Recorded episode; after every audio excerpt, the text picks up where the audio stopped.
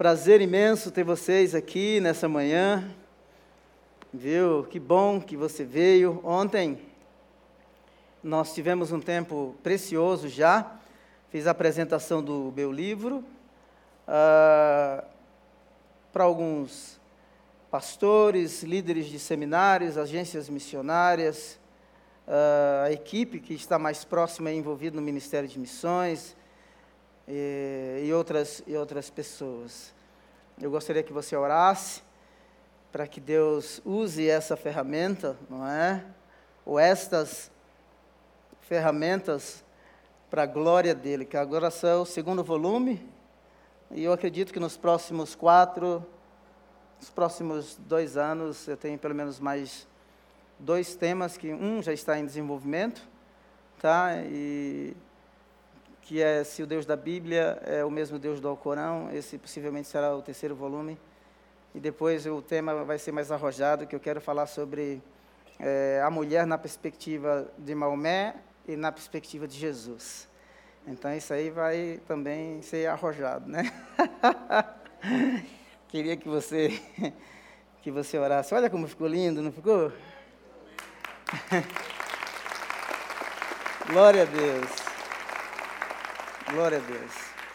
Eu queria que nós orássemos para que Deus use essas ferramentas para a edificação da igreja, que os missionários que estão nos campos, os pastores, possam realmente é, usar como uma ferramenta e que possam colher muitos frutos para o Cordeiro de Deus, aquele que realmente pagou o preço na cruz para que a humanidade seja salva. Vamos orar? Senhor, eu quero consagrar a Ti essas ferramentas. Consagro ao louvor da Tua glória Senhor eterno, em nome de Jesus, que onde esse livro chegar, esse conteúdo, seja ele impresso, seja ele digital, seja ele de maneira parcial por meio dos vídeos, dos stories, das lives, dos podcasts, onde esse conteúdo chegar, que ele faça a diferença. Que de tal maneira que a supremacia de Jesus e a soberania de Jesus se torne cada vez mais clara e evidente para aqueles que lerem, ouvirem, é, de tal maneira que cresçam, sejam edificados e que muitos sejam convertidos para o Senhor, em nome de Jesus. E eu quero dedicar essas obras ao louvor da tua glória e à exaltação do teu nome. Eu quero te louvar pela capacidade que o Senhor que o Senhor me deu de produzir esses dois livros. E eu quero render a Ti o conhecimento, quero render a Ti a minha razão, os meus sentimentos. E convém que o Senhor cresça e que eu diminua sempre. E que o nome do Senhor Jesus seja evidenciado e exaltado em tudo. Eu oro em nome de Jesus. Amém. Ah, Deus é bom, não é? Oh, glória, olha só. Ah, eu. Ah, você pode passar lá e adquirir somente esse volume, se você já adquiriu esse. Se você não adquiriu, você pode adquirir os dois, então tem um combo lá. Então você vai pagar praticamente o preço de ah, dois, você vai pagar praticamente o preço de um, tá? Esse aqui também vai ser o preço de lançamento, tem um preço de lançamento.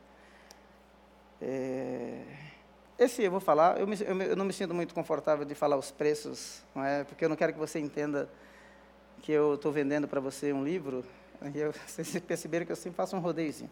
Esse aqui é R$ reais no preço de promoção. Esse livro, quando foi lançado, foi lançado a 40. Então, se você levar o combo, você é, pode pagar, você paga 70 reais nos dois, tá bom? Uh, se você tem amigos pastores, missionários, líderes, presenteie é, é, os seus amigos, os seus pastores ou líderes ou ex-pastores, não é? Com essas, com essas ferramentas. E no final eu vou passar um vídeo e você vai entender melhor o porquê que eu estou recomendando que você presenteie. Ele já está também na Amazon, na versão digital, então já está disponível, é só procurar lá pelo título, ou pelos títulos, o último profeta Jesus ou Maomé, ou é, a Bíblia aos olhos do, aos olhos do Islã. Tá bom? É, deixa eu ver por onde eu vou começar, não é? Você coloca o meu slide, por gentileza. Eu, nós vivemos num mundo hoje muito, muito polarizado, não é? Existem várias, várias uh, ideologias. E quando nós pensamos em ideologias, nós pensamos hoje num contexto muito mais global. Antes as culturas elas estavam muito distantes de nós, mas hoje, com o avanço da tecnologia e com o celular na nossa mão, nós estamos conectados é, com o mundo, o mundo inteiro. É? Então, isso é uma bênção, isso traz, isso nos conecta com o mundo, mas as influências de outros lugares também chegam, chegam até nós. Uh, foi feita uma pesquisa um tempo atrás no Reino Unido e os muçulmanos tinham cerca de 43 mil, cerca de 43 mil vídeos no YouTube. E os cristãos só tinham cerca de 500 vídeos publicados. É, com o tópico islamismo na perspectiva cristã.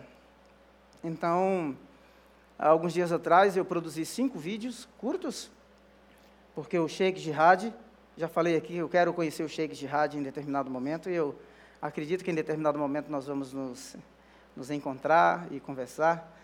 Um, mas ele disse que, para ele, como muçulmano, a única e verdadeira religião é o Islã. É, e aí eu fui explicar, expliquei em cinco vídeos curtos. Uh, por que, que eu estou falando isso? Para que você que não me segue ainda no Instagram, você pode me seguir no Instagram e é todo conteúdo bom eu falo conteúdo bom, não importa que seja meu ou de outros pastores, o pastor Jonas sempre fala aqui, o pastor Ivene, nós não nos importamos que vocês escutem outros pastores, mas escutem os pastores da casa. Não é? Então, mande para os seus amigos, para as suas amigas, conteúdo bom, relevante, que traz edificação. Você vai entender também por que disso já já. Então, no Brasil, são poucas pessoas que falam ou que dão respostas ao pensamento ou à teologia islâmica numa perspectiva cristã. Ah, eu não conheço nenhum, na verdade. Tá? E aí, vocês estão me enviando como missionário para esse mundo virtual que já estamos chamando de sexto continente. então eu quero navegar. Às vezes é difícil, né? Porque a gente que já está tiozinho, não, a gente não manja muito das ferramentas. E aí a gente precisa sempre dos universitários. E graças a Deus, porque esses livros e os vídeos e tantos outros conteúdos foram produzidos por uma equipe assim muito grande.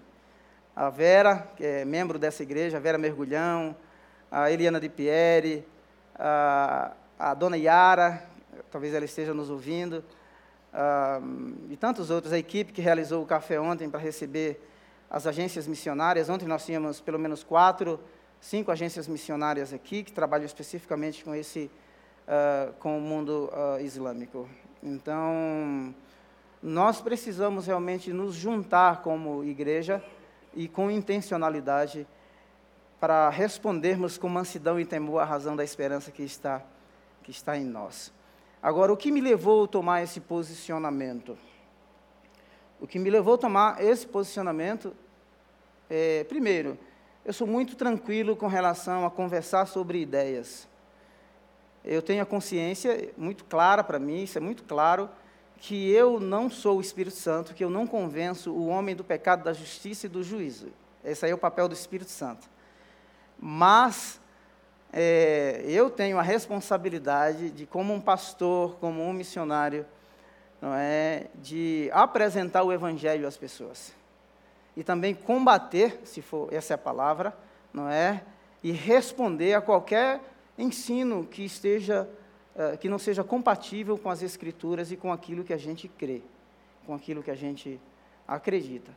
E aí foi quando eu decidi dar as primeiras respostas, tá, é, online para alguns alguns assuntos. Eu sei que às vezes a gente vai nos podcasts da vida e os caras querem apertar a gente, né? Eles fazem pergunta para gerar polêmica. E aí eu tenho que usar as escrituras, seja a nossa, que é a Bíblia, que está aqui, ou seja, o Alcorão, que também é, está aqui. Tá bom? E, e nós vivemos num tempo assim, muito, muito particular, muito interessante. No Brasil, nós vivemos um tempo muito interessante. Eu acompanho os movimentos em contexto global. A fé cristã é a única fé marginalizada em todos os contextos. A única. A fé cristã é a única fé marginalizada, contestada, tá? Cristãos são hostilizados no mundo inteiro. E no Brasil a gente percebe que isso vem se consolidando e tomando forma. Tá? Então, eh, nós vamos conversar um pouco sobre isso. Obviamente que eu vou mencionar várias, vários aspectos do Islã, eu vou mencionar algumas coisas do livro, mas eu vou tentar desenvolver quatro assuntos no decorrer desse dia. 8, 10 e 30, 17, 19 e 30. Então, aí você vai ter conteúdo para explorar durante a semana. De repente, se você participa das 8, depois 10 e 30 e depois aproveita o restante online, consegue ouvir o restante online. Essa aí é a lista da perseguição mundial, tá bom? Ela é atualizada, a fonte é a porta, o Portas Abertas. E os dez países onde os cristãos são perseguidos, que está aí no top 10, é a Coreia do Norte, que é um país comunista, Somália, Iêmen, Eritreia, Líbia, Nigéria, Paquistão. Há duas semanas atrás eu postei um vídeo, fiz uma narrativa no meu Instagram, é, porque um, um muçulmano chamado Mansur Peixoto é um jovem inteligentíssimo, o cara é fera, ele é muito bom. Aí ele disse que eram muçulmanos fundamentalistas, e aí eu fui dar uma resposta e fiz uma narrativa, dando uma resposta. Por quê? Porque várias igrejas foram é, é, é, queimadas e cristãos estavam em fuga, fugindo para preservar as suas próprias vidas. Então, em países como o Paquistão, onde existe a lei da apostasia e a lei da blasfêmia, a lei da apostasia é o muçulmano não pode é, se converter ao cristianismo nesses países. Tá? E um missionário, se for descoberto, ele jamais pode pregar. Se for pregar, é hostilizado. Há três semanas atrás, um mês atrás, na verdade, eu encontrei na academia treinando um, um jovem que veio do, de um país totalmente fechado, porque ele foi expulso daquele país. Então ele sabia que eu treino, que eu treino jiu-jitsu, aí me passaram o contato, então a gente treina junto. É, já encontrei vários enquanto estava no Reino Unido, Encontrei o Greg e a Becky, um casal de americanos que foram expulsos do Egito, porque eram uh, missionários. Então, uh, só para você ter uma ideia de que perseguição existe, ela é real. Então, tem vários níveis de perseguição. A perseguição extrema está aí no top 10 que eu mencionei, uma perseguição severa, Índia, Síria, Arábia Saudita e por aí vai. Agora, uma outra coisa muito é, interessante é que existe hoje cerca de 360 milhões de cristãos perseguidos no mundo. Você sabe que é 360 milhões de cristãos só perseguidos? É quase o dobro da população brasileira. Será que isso mexe conosco? Será que isso nos, nos assusta? É, fora aqueles que são hostilizados. Jovens que são hostilizados nas universidades pelos professores é, comunistas militantes, são hostilizados. Não é? É, pessoas no ambiente de trabalho, eu conheço vários, aqui em São Paulo mesmo, que sentam aí como você, que são hostilizados no ambiente de trabalho. É, e quando pensa que é crente, ou quando a pessoa se identifica, é, então você percebe que existem muitas piadas, chacotas, como, ah, vai dar dinheiro para o pastor, não é? é? Olha crente, olha radical, olha negacionista, né? Essas palavras que se ouve, né? Eu vou falar um pouquinho sobre isso depois. Então, é, antes de aprender a navegar, nós temos que aprender o quê? Temos que aprender a nadar. Então, nós temos que realmente fincar ou estabelecer algumas, algumas bases ou algumas premissas para que a gente possa navegar nesse mundo que está louco, surto. Então, a primeira coisa que nós temos que ter a consciência é que nós temos liberdade religiosa no Brasil.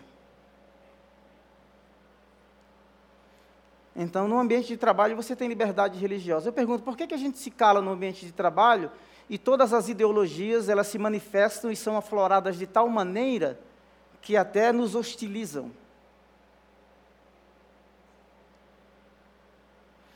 É, então, nós temos que pensar sobre isso. Por que, que todas as ideologias nesses ambientes, sejam eles acadêmicos, profissionais, no ambiente de trabalho, as pessoas elas falam abertamente sobre suas crenças, sobre os seus valores. E por que que às vezes a gente fica caladinho ali? E eles usam uma palavra totalmente fora de contexto, assim, o Estado é laico. Não é? Mas é justamente isso, porque o Estado é laico, você tem liberdade. Então eu sei que você no ambiente de trabalho, você está ali como um profissional e você vai trabalhar. Tá? Mas não existe essa separação entre secular e sagrado.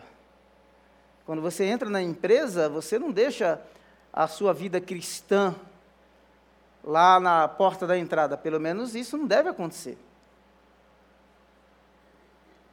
Então, eu quero estimular você a tirar a sua confissão de fé em Cristo Jesus da esfera individual e levá-la para a esfera pública.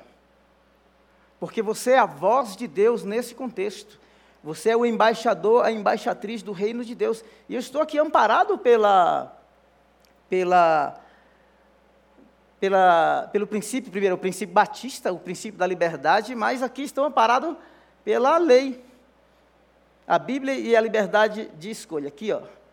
A Constituição assegura o direito à liberdade religiosa, a inviolável liberdade de consciência e de crença sendo assegurada o livre exercício dos cultos religiosos e a garantia, na forma da lei, a proteção aos locais de culto e às suas liturgias. Então eu tenho, essa, eu tenho a liberdade. É, então eu não posso permitir, e a gente entra como se fosse todo pianinho nesses lugares, né? Ah, você é crente, você sente aí, fique caladinho, você ouve tudo que as pessoas têm que falar, mas você não fala absolutamente absolutamente nada. Esse talvez seja um dos valores mais fortes para mim. E se tiver que pagar um preço para que eu não perca a liberdade, eu, gente, então eu vou pagar o preço.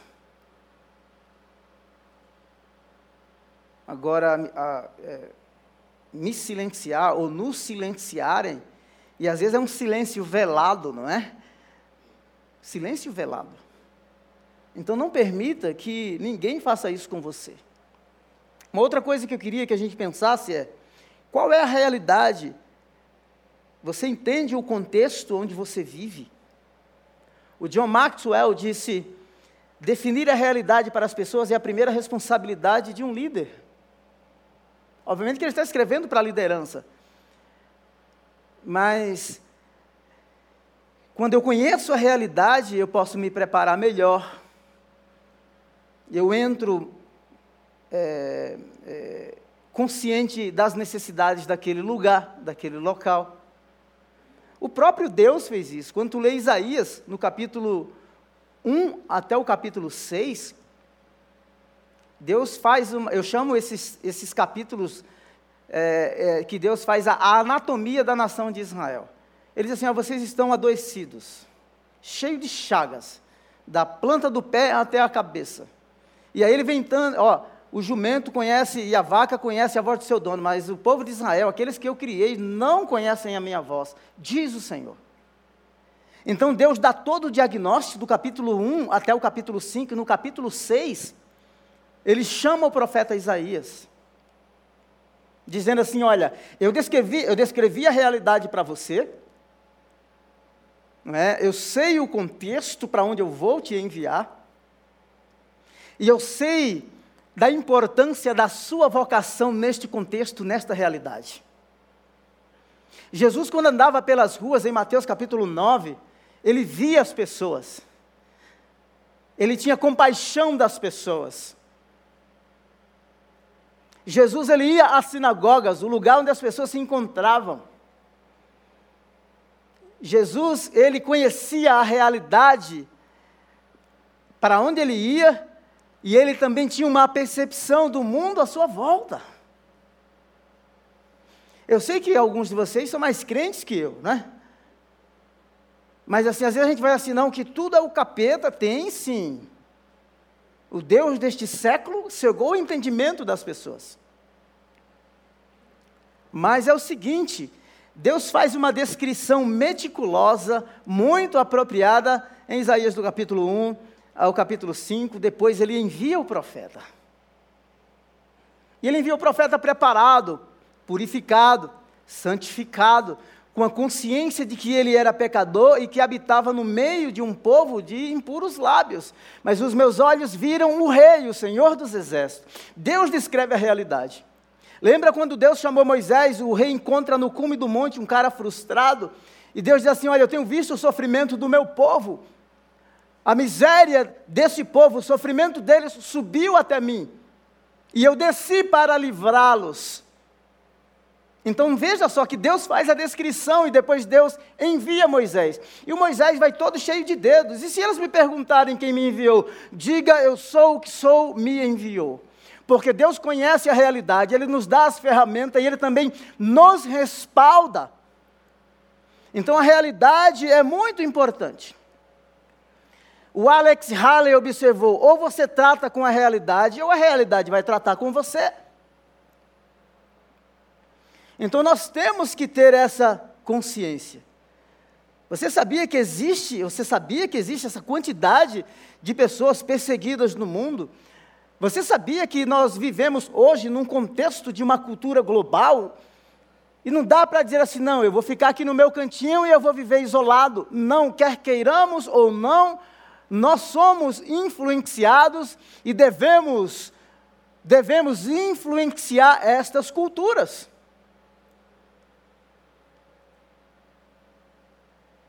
Eu sei que muitos cristãos pensam assim. A preocupação de muitos crentes é que o mundo está entrando na igreja. Mas um cristão que tenha consciência de que foi chamado, vocacionado para ser enviado, ele tenha consciência de que Deus o chamou para influenciar o mundo e não o mundo influenciar a igreja. As pessoas com uma mentalidade do reino de Deus pensam dessa maneira e vivem dessa maneira. Então veja só, é, os cristãos, durante a história, passaram por muitas acusações. Eles foram acusados de. É, deixa eu colocar o slide aqui, olha só. Primeiro, as acusações feitas eram de insidiosos, subversivos. Por que subversivos? Porque os crentes, quando se convertiam, eles não se curvavam diante do imperador romano. O imperador romano era visto como uma encarnação ou a reencarnação de uma divindade. E os cristãos, eles se curvavam e se rendiam somente diante do rei Jesus. Cristãos no Coliseu de Roma eram colocados para serem devorados pelos leões, não é? E eles diziam assim: olha, você confessa o imperador como rei, ou você será devorado. E eles eram considerados como ateus, que conspiravam, era um poder subversivo dentro do Império Romano. Né? E os capatazes, aqueles que queriam puni-los, diziam assim: abaixem os ateus. Abaixem os ateus por quê? Com os crentes por quê? Porque eles não criam que o imperador era um Deus. os crentes. E os cristãos em pé apontavam para a plateia, os historiadores dizem isso assim, e apontavam para a plateia, vibrando, e diziam assim: abaixem-se os ateus. E eles preferiam ser devorados pelos leões do que se curvar é, diante dos deuses do Império Romano. Tem uma frase interessante que diz assim: que não há nada que os homens tenham pedido a Deus que César não lhes tenha dado. Lembra de Nabucodonosor, quando ele levantou uma estátua e queria que, que todo o império, todas as autoridades se curvassem diante daquela estátua que representava o rei, o Nabucodonosor, o poder dominante, um Deus.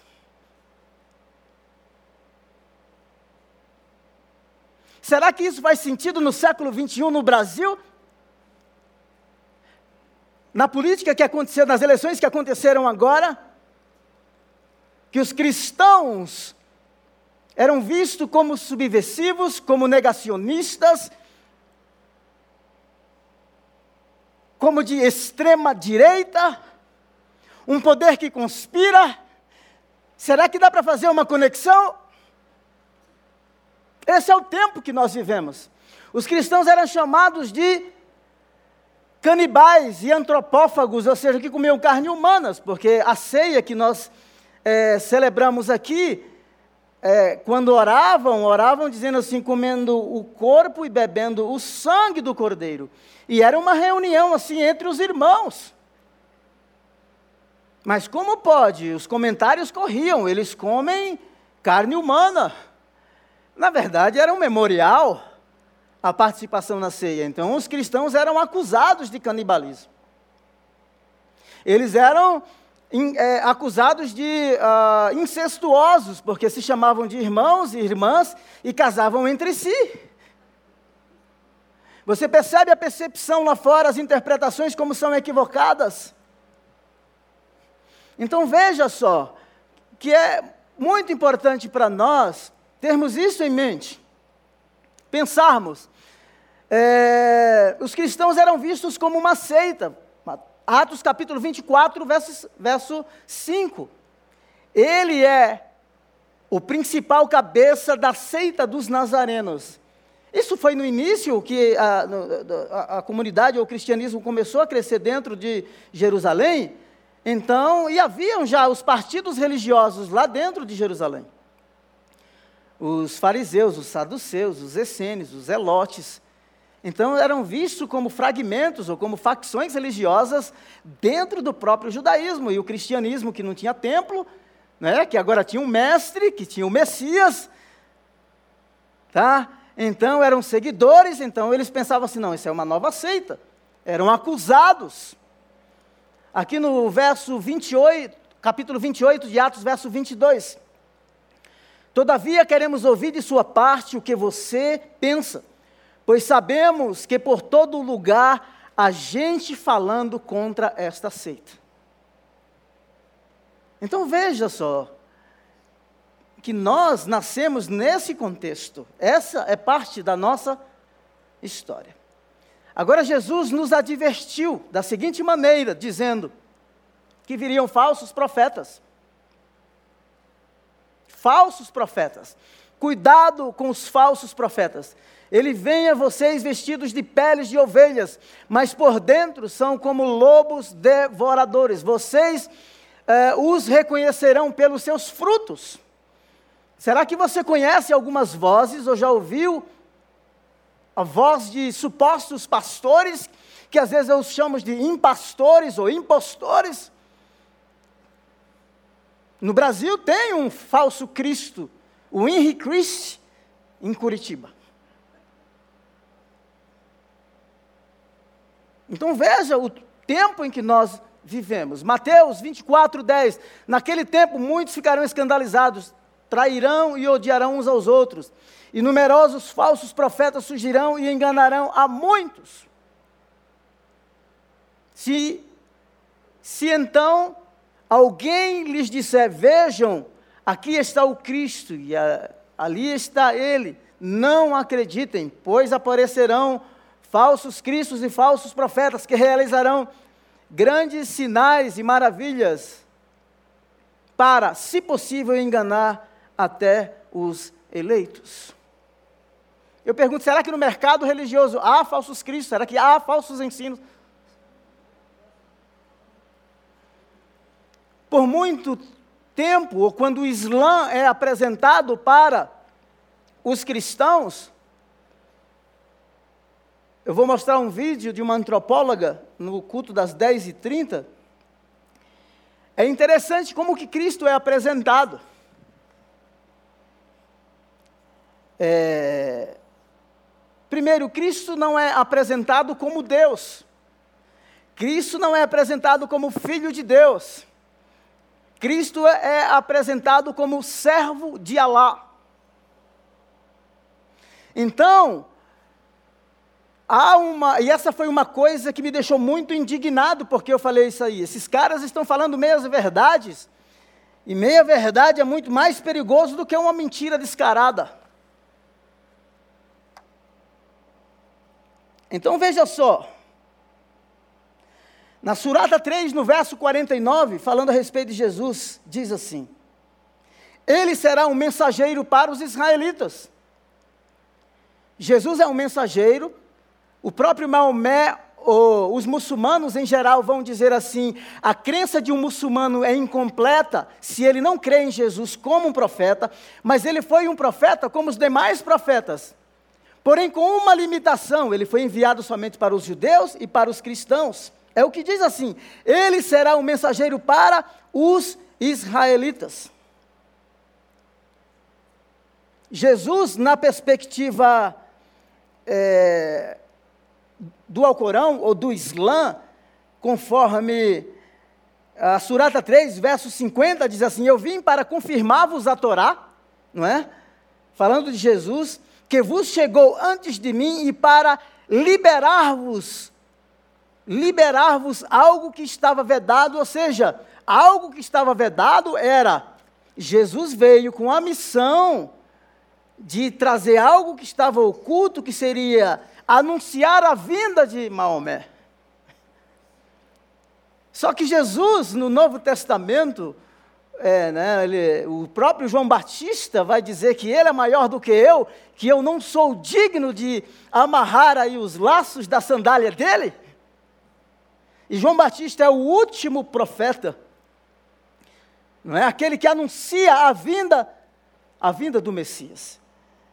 Então, é, quando a gente lê isso aqui, nós percebemos que há conceitos completamente equivocados sobre a pessoa, a pessoa de Jesus. Surata 3, verso 59, diz assim: o exemplo de Jesus ante Alá é idêntico ao de Adão, que ele criou. Na perspectiva islâmica, Jesus foi criado por Alá. Houve um tempo em que ele não existia, mas Alá o criou. Totalmente contra aquilo que a gente acredita. No princípio era o Verbo, e o Verbo era Deus, e o Verbo estava com Deus. Desde o princípio. Ou seja, o Islã nega a eternidade de Jesus, negando a eternidade de Jesus, ele nega a divindade de Jesus. Um ser criado. Agora, isso aqui, o que é que foi? Uma heresia do primeiro século, do terceiro século, início do quarto século, chamado arianismo, que foi condenada. O arianismo dizia que houve um tempo em que Jesus não existiu e que foi o primeiro ser criado por Deus essa heresia ela foi é, condenada, literalmente, essa palavra, no Concílio de Nicéia, no ano 385. Então, o Cristo que o Alcorão apresenta não é o Cristo da Bíblia, não é o Jesus da Bíblia. O Jesus da Bíblia, é o Verbo de Deus, de João 1, 1, ele é eterno. Ele disse: Eu sou o mesmo ontem, hoje e para sempre. Eu sou o Alfa e o Ômega, o princípio e o fim. Louvado seja Deus.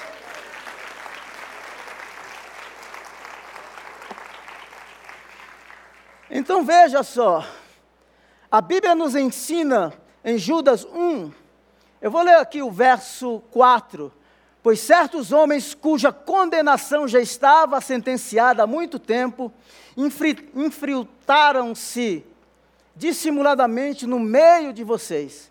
Estes são ímpios e transformam a graça de nosso Deus em libertinagem e negam a Jesus Cristo. Então, negam Jesus. Atos 20 e 28. Cuidem de vocês mesmos e de todo o rebanho, sobre qual o Espírito Santo os colocou como bispos para pastorearem a igreja de Deus, que ele comprou com o seu próprio sangue. Verso 9, Atos 20.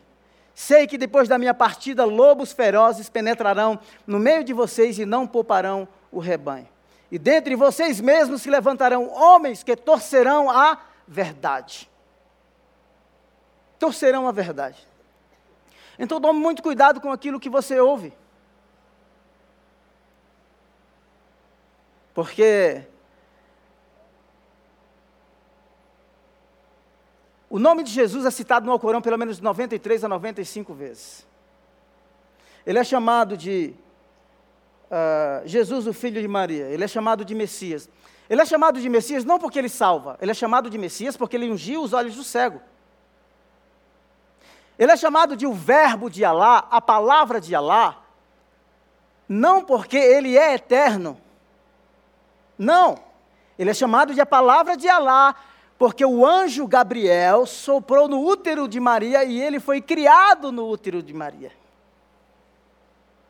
ensinos completamente opostos à teologia cristã. Então veja só, os concílios, né, os, os, os escritores do Novo Testamento, eles acreditaram que Jesus nasceu de uma virgem, e está no Alcorão, nós temos esse ponto que eu chamo de ponto de convergência. Tá?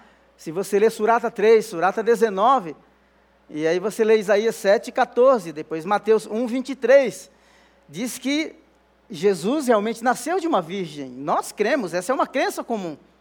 Mas no Alcorão, o nome de José não é mencionado. Não aparece. No Alcorão, Jesus nasce debaixo de uma tamareira, de um pé de tâmaras. No Novo Testamento, Jesus nasce numa manjedoura. Aí você vai falar para o muçulmano, ele vai dizer: não, mas seu livro foi corrompido, seu livro foi adulterado. Então não serve mais. A última revelação de Alá para a humanidade é o Alcorão.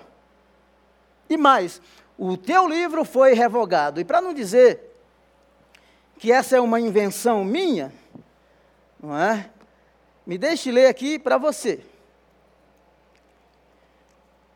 Está nesse livro aqui, tá? É, na página 17, o livro aqui é a mensagem do Islã, do Dr. Abdul Haran. Veja só o que ele o que ele diz. Página 17 diz assim: Alá enviou profetas à humanidade. A mensagem de cada profeta abrogou, revogou, ou seja, quando veio um profeta, a mensagem do profeta anterior foi revogada. De, é, revogou, abrogou a mensagem anterior. Desde o apostolado de Noé até o comissionamento de Mohammed, o mensageiro de Alá. Então veja só que, na perspectiva islâmica, esse livro aqui foi um livro revogado. Por esse livro aqui. Aí o cara vem me dizer num vídeo a seguinte coisa: nós acreditamos nas revelações anteriores. Nós acreditamos na Torá, e a Torá é mencionada no Alcorão, não é? Que são os livros de Moisés. Nós acreditamos no Zabur, que são os salmos de Davi. E nós acreditamos no Indil, que é o Novo Testamento que foi dado a Jesus. Mas Estas revelações foram dadas para os judeus e para os cristãos para resolver problemas específicos, elas foram corrompidas, elas foram adulteradas, elas foram dadas para uma época. Agora, a revelação universal dada para toda a humanidade é o Alcorão. Aí o cara vem me dizer assim: olha, se uma coisa foi revogada, por que, que eu tenho ainda que trazê-la para esse tempo? Isso não é uma verdade.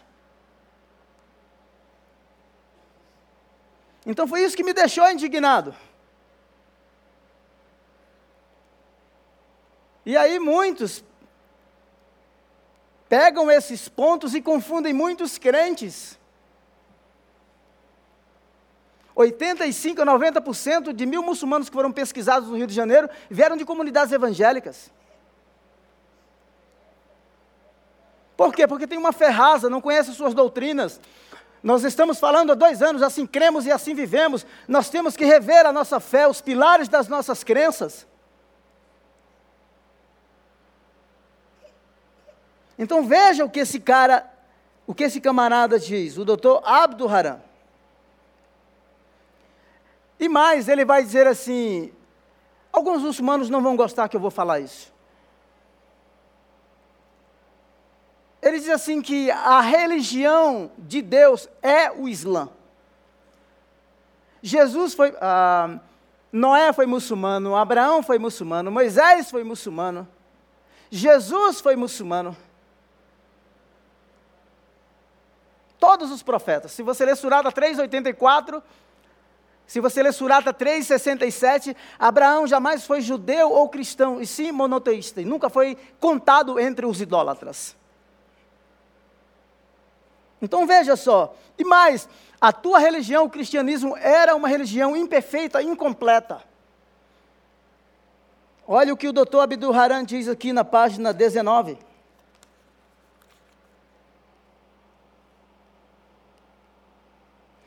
A religião do Islã completou e aperfeiçoou as legislações que vieram antes. Como essas religiões foram direcionadas para uma nação e épocas específicas, elas não são adequadas para o mundo e épocas atuais. A tua fé não, é, não, não serve para hoje. Aí o cara vem me dizer que o cristianismo e o judaísmo, é, o islã é uma continuidade. Isso não é verdade. Então o Islã é o fim de toda religião estabelecido por Alá. Alá é aquele que recomenda o Islã como religião e o Alcorão vai dizer: e quem melhor que Alá para recomendar outra religião? Outra religião não será aceita nem neste mundo e nem no mundo vindouro. O Islã é uma religião eterna e universal aperfeiçoou e completou, e completou aqueles aspectos que eram limitados para os povos e épocas do passado, afirmando aqueles aspectos apropriados para todas as épocas. O Islã é para todas as épocas e para todos os povos. O que, é que você acha disso? Pense sobre isso. 1 Coríntios, 2 Coríntios 10, é, 11, ou melhor, 11, 4.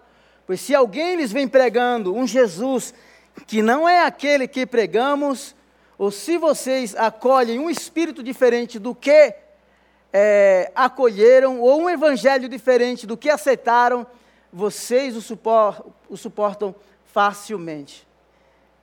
Então, qual Cristo que está aí no mercado religioso? É compatível com a teologia bíblica? É compatível com o Novo Testamento? Então nós temos que ser como os irmãos lá de Bereia, os crentes de Bereia que eram nobres. Quando a gente pregar aí, checa, faz o checklist. Se a gente está falando a verdade, se você está ouvindo, passa pelo crivo da Bíblia, do conhecimento bíblico, da teologia bíblica. Isso nos trará conhecimento e a nossa fé será apurada. Me deixe correr um pouco aqui. Eu vou pular algumas coisas que eu. Quando a gente fala uma cultura ela tem três dimensões. A primeira dimensão é a dimensão cognitiva. Então, quando eu falo alguma coisa, eu provoco ou eu toco no conhecimento do meu ouvinte. Jesus, quando falou de pão em João capítulo 6, como está escrito aqui, declarou-lhes, digo-lhes a verdade, não foi Moisés que lhes deu pão do céu, mas é meu Pai que lhes dá o verdadeiro pão. A fonte do pão, a fonte da vida é o Deus Pai. E me deixa dizer uma coisa aqui para você. Tem uma frase de Mohammed, de Maomé. Ele diz assim: olha, para os seus seguidores. Não me louvem como os cristãos louvam Jesus, o filho de Maria, porque eu sou um escravo de Alá. O Deus do Alcorão não entra no tempo e no espaço.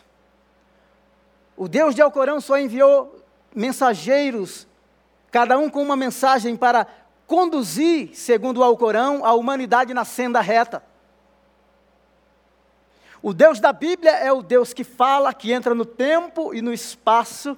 Quando Adão pecou e Eva, que eles estavam em fuga, Deus foi no encalço dele, não é? E eles fugindo e pergunta: Onde estás? Ouvi a tua voz e me escondi.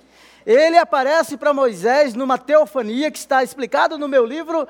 É, é, a sarça pega fogo, mas ela não se consome. E Deus o é, encontra Moisés no cume do monte.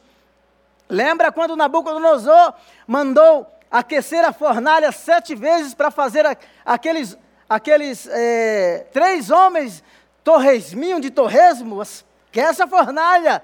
E havia um, as semelhanças dos deuses,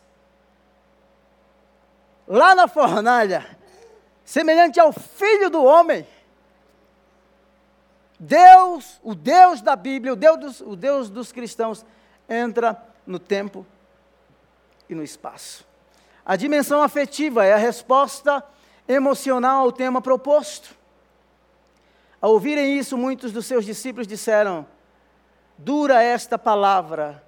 Quando a gente fala essas coisas, certamente as pessoas vão responder emocionalmente. Tá? Quem consegue ouvi-la sabendo em seu íntimo que os seus discípulos estavam se queixando do que ouviram, Jesus lhe disse: Isso os escandaliza? Quando você pregar o Evangelho para as pessoas, você vai tocar nos sentimentos, nas emoções destas pessoas. Pode ter certeza. Assim quando, como, assim quando é, você também ouve alguns conhecimentos que são incompatíveis, sabe aquelas coisas que dói no teu ouvido? Essa é a resposta afetiva. A dimensão avaliadora, aceitação ou rejeição do novo conhecimento. Então, quando a gente prega, a pessoa ela vai ter a oportunidade de decidir aceitar ou não. Daquela hora em diante, muitos dos seus discípulos começaram a ir embora. Voltaram atrás e deixaram de segui-lo. Cognitiva, afetiva e avaliadora. Então nós temos duas respostas: daqueles que seguem, ou melhor, daqueles que retrocedem, e de Pedro que diz assim: Senhor, para quem iremos? Só tu tens palavras de vida eterna. Por isso nós devemos pregar o Evangelho e proporcionar, dar a oportunidade a todo ser humano, a oportunidade de, ao ouvir a boa notícia, aceitar ou rejeitar. E agora eu vou mostrar uma coisa interessante para vocês. Veja só, observa as reações é, cognitiva, afetiva e emocional nesse vídeo do Jacan. Conhece o Jacan? Quem conhece o Jacan aqui? Agora você vai relembrar quem é o Jacan. Solta o vídeo aí, por gentileza.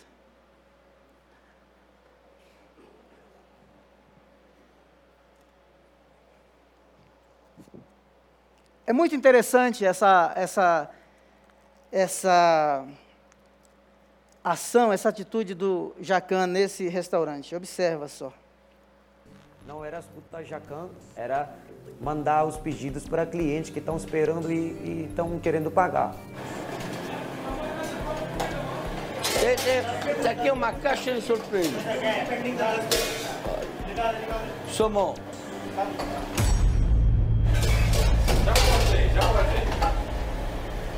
Que é isso? Peixe. Não, mas eu sei que é peixe. Para descongelar. E daqui a pouco ele vai ser resfriado para amanhã. Você não tem noção, cara. Para ser congelado no coração dele, vai demorar dois dias. Isso aqui não pode servir para o cliente. Mas a gente não vai, tipo, descongelar ele totalmente. A gente vai só descongelar ele um pouquinho e vai colocar na geladeira para ele ficando resfriado. A gente tem bastante.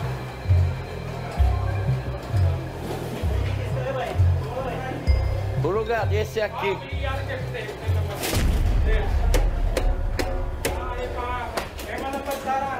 Eu estava tomando todas as críticas do senhor Jacan com uma sorrisão e com uma cabeça bem maturado que a gente vai consertar tudo, senhor. A gente vai te aprender bastante coisa com você. Mas assim que ele jogou fora peixe, para a gente não, a gente nunca faz isso. É, comida para a cultura indiana é Deus. A gente fala que é Annapurna. Annapurna é uma deusa. A gente não se joga fora assim. Gente, você, só, você não tem noção. Você não tem a responsabilidade. Você tem, você não tem nenhuma noção. Você é o chefe, de ser preso. Agora o senhor está falando errado. Eu estou errado? Isso. Errado o quê? O senhor pode tirar o peixe e pode cheirar ele. Ele não está ruim. A gente O peixe está podre. Você devia respeitar a comida. Eu vou embora. Vocês perceberam as reações? O Jacan diz assim: ó, você não tem noção, você deveria respeitar comida. Se você assistir esse documentário inteiro, você vai achar interessantíssimo, porque você vê o que o chefe do restaurante ele vai dizer assim: eu estava ouvindo o Jacan até agora com a cabeça maturada, ele quer dizer cabeça madura, né? Tá. Mas o Jacan pega é, aquele peixe que na concepção indiana, como vocês viram, é uma deusa, Anapuna, e joga no lixo. Então veja só que são conhecimentos totalmente opostos e diferentes. Então, é, de, dependendo da forma como que a gente age e reage com a fé da, do nosso ouvinte, nós causamos esse tipo de impacto. Por isso a importância do conhecimento. E o Jacan vai dizer assim: não, você não tem noção. O Jacan que não tem noção de nada. Então, é por isso que a gente tem que apresentar o Evangelho de forma clara, de maneira respeitosa. Respeite as crenças ou a crença do seu ouvinte. Você pode dizer assim: olha, eu não concordo com aquilo que você pensa, você sabe aquilo que eu acredito. Não é? Você tem, como, por isso que eu fiz questão de dizer que o direito à liberdade religiosa e de consciência nós temos aqui no nosso país. Agora, gente, isso nos ajuda com essa liberdade, com esse conhecimento, a proclamar o Evangelho a tirar o evangelho da esfera privada, do individualismo e levar para a esfera pública. Por isso, na conferência missionária, nós estamos dizendo assim: que entre missão e profissão não há separação, porque o que nós queremos é que aonde Deus te colocou, seja na universidade, seja na escola, seja no mundo dos negócios, Deus quer usar a sua vida. Deus quer usar você. Nós estamos firmando aí, dialogando, fazendo uma parceria com uma organização. Nós precisamos recrutar na América Latina 100 profissionais para mandar para a Ásia. E aí? Quem se habilita? Eu achei interessante, né? Eu estava vendo um vídeo curto ontem de todas as, as exigências que o Neymar fez para ir jogar na Arábia. Eu falo assim, imagina que ele estava lá com né, o crucifixo de diamante, mostrando. Aí nas mídias sociais da Arábia, os caras estavam postando e colocando algo para cobrir o crucifixo. Mas o cara estava lá. Ah, como é, um jogador brasileiro, ele tem a liberdade de exercer a fé dele, não é? Tem. Mas ele não pode fazer prosélitos.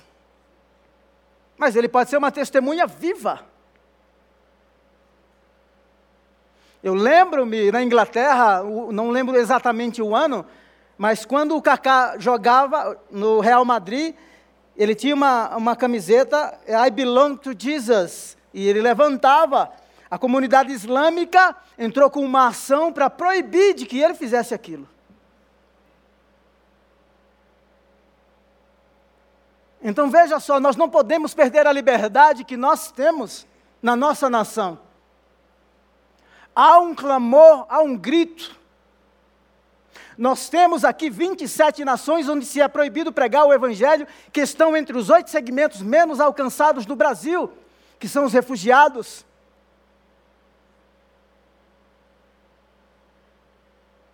E o que vamos fazer?